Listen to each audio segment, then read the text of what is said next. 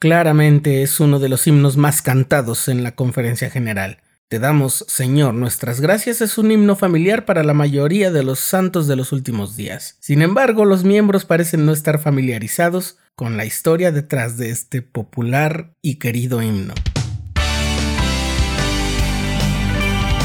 Esto es el programa diario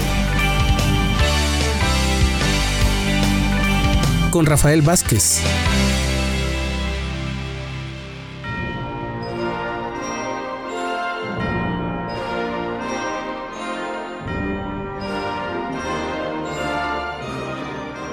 Aunque este himno expresa gratitud por un profeta moderno en nuestros días y expresa también fe en la restauración del Evangelio, la melodía del himno había sido creada por una persona no miembro de la iglesia. Su nombre era Caroline Sheridan Norton, nieta del famoso dramaturgo inglés y actor Richard Brinsley Sheridan.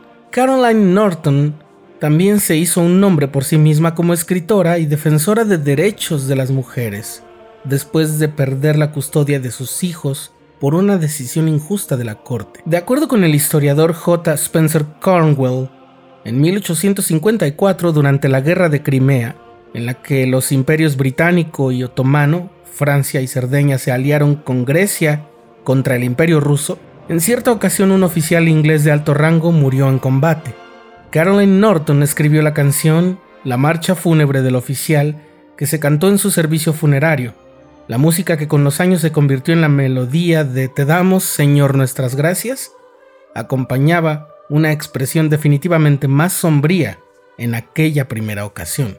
Escucha el llamado de la estridente trompeta, perfora el suave aire veraniego. Caen lágrimas de cada compañero, ahí están la viuda y el huérfano. Las bayonetas voltean a tierra y se siente la sorda respiración del tambor no escucha la voz de los dolientes, ni lo despertará el sonido del clarín. En el otro lado del mundo, unos años más tarde, un misionero de la Iglesia de Jesucristo de los Santos de los Últimos Días, William Fowler, escribía un himno de alabanza en el que expresaba gratitud por los profetas modernos y el Evangelio restaurado. William Fowler había nacido en Australia en mayo de 1830. Su madre, Bridget Neal, era irlandesa y su padre, John Fowler, era inglés en servicio militar. Y cuando William tenía tres años, su padre fue trasladado a la India. Seis años después, el padre de Fowler se retiró honorablemente del ejército y la familia se mudó a Sheffield. Por desgracia, unos años después John murió y después de otros cuantos años también falleció Bridget.